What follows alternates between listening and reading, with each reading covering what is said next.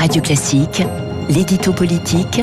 avec le Figaro. 8h et pratiquement 14 minutes sur l'antenne de Radio Classique, l'édito politique avec Arthur Berda du Figaro. Bonjour Arthur. Bonjour Renaud. Vous nous parlez ce matin de la valeur travail qui fait son, grand retour dans le débat public. Oui, car même Emmanuel Macron a enfin décidé de sortir de la réserve dans laquelle il s'était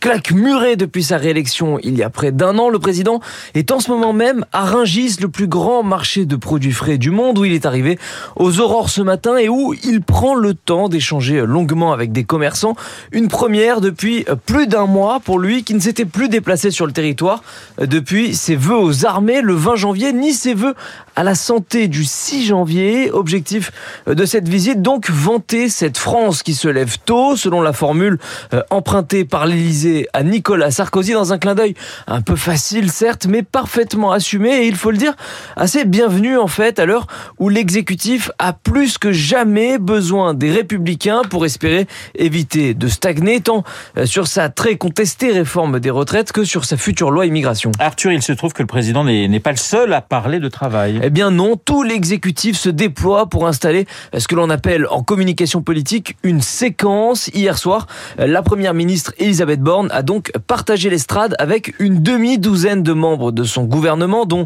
les numéros 2 et 3, Bruno Le Maire et Gérald Darmanin, lors d'une convention organisée à Paris par le parti Renaissance, un rendez-vous consacré au partage de la valeur en entreprise, lors duquel l'accord historique des partenaires sociaux sur le partage des profits dans les TPE-PME a été salué par tous les représentants macronistes, notamment Olivier Dussopt, le ministre du Travail, malmené par les oppositions durant les débats à l'Assemblée et qui compte sur les prochaines semaines pour changer un peu d'air et pourquoi pas retrouver un peu d'oxygène politique. Et là encore, il sera donc question de travail. Eh, tout à fait, après la réforme des retraites qui concerne le travailler plus et avant la loi immigration qui prévoit le travail des étrangers, l'exécutif planche aussi sur le travailler mieux et ce en vue euh, d'une loi plein emploi promise pour le printemps. Ce principe euh, qui consiste à ramener le taux de chômage sous la barre des 5% était une promesse de campagne du président candidat Macron en 2022, manière pour lui de bien marquer à l'époque la rupture avec la parenthèse illusoire du Covid